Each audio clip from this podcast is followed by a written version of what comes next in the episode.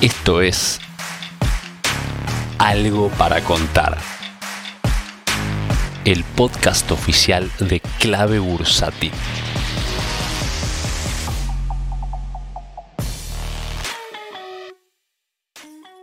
Hola, muy buenas tardes, bienvenidos a esta nueva edición de Algo para contar. Acá, ¿quién les está hablando? Maru Cape y hoy, ¿de qué vamos a estar hablando? Del dólar contado con liquidación, que en este momento está cotizando alrededor de 182, por lo menos, eh, en mi caso haciendo el cálculo con las acciones de Galicia en pesos junto con su respectivo ADR. Desde ya esta cotización puede ir fluctuando dependiendo del activo, eh, la acción que estemos utilizando para el cálculo, pero en general vamos a estar hablando de 182 y me parece bastante eh, prudente eh, que conversemos, sobre todo porque, bueno, sé que muchos de los que nos siguen son fanáticos del análisis técnico y como todo le queremos aplicar un análisis técnico a cualquier gráfico que podamos ver en TradingView. Y claro, el dólar con todo con liquidación lo podemos ver en esta página web y podemos trazar líneas.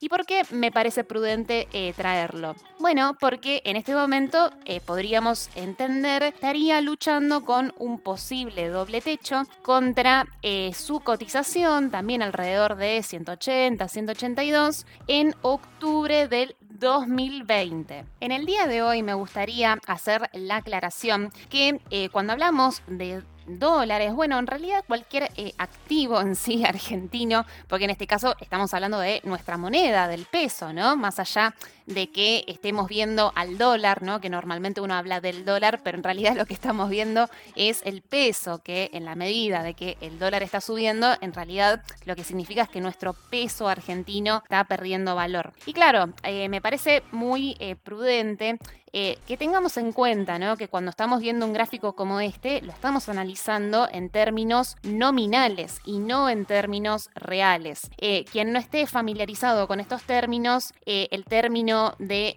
nominal tiene que ver con el número, ¿no? O sea, si de 180 se fue a 190, bueno, hubo esos 10 que incrementó el precio. Pero cuando hablamos de en términos reales, nos referimos a que a los activos hay que descontar la inflación. Para darte un ejemplo, si cobras tu sueldo y eh, continuamente, bueno, por paritaria se va haciendo algún tipo de ajuste y tu sueldo cada vez es más alto porque el número que indica tu sueldo es cada vez más elevado, pero vos sabes muy bien que después cuando vas al supermercado no significa que porque te hayan aumentado el sueldo significa que puedas comprar más cosas, porque claro, las cosas que vas comprando también van aumentando de precio. Por eso, volviendo eh, al tema puntual del contado con liquidación, cuando le hacemos un análisis técnico, bueno, en principio está esta posibilidad del doble techo. A lo mejor, yo creo que en el, eh, digamos, en el mejor de los casos, lo que podríamos llegar a esperar, bueno, que quizás en esta zona se pudiera llegar a tomar algún tipo de descanso, pero tampoco eh, recordemos que no es algo que pueda perdurar por mucho tiempo, porque si vemos al gráfico del dólar contado con liquidación, bueno, desde ya tiene una eh, tendencia alcista de largo plazo y esto es inevitable que así sea. Y básicamente el motivo es porque vivimos en un país con una inflación muy alta. La única manera de que no existiera esta gran tendencia eh, alcista de largo plazo, bueno, es que en, nuestro país tuviéramos una inflación eh, más decente, ¿sí? que se encuentre por debajo de un dígito.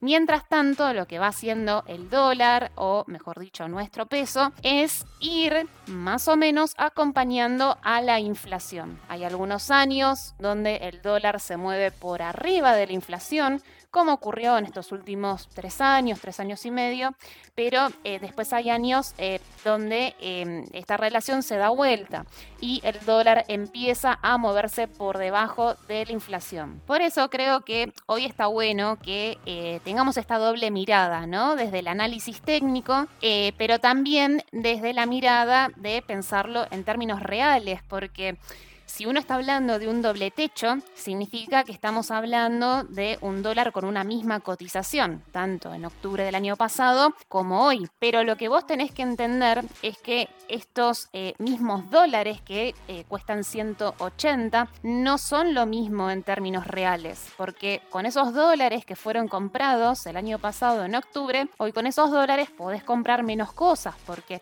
tu dólar vale lo mismo, pero las cosas que quieras ir a comprar en el supermercado fueron aumentando por la inflación. Así que en conclusión, eh, yo lo que te vengo a, a, traer, quizás a reflexionar o a pensar, es que cada vez que tratamos de hacer un análisis técnico con cualquier tipo de activo argentino, ya sea como estamos viendo en este momento con el dólar contado con liquidación o con nuestras acciones argentinas, es que no nos seguimos porque estamos viendo un gráfico en términos nominales.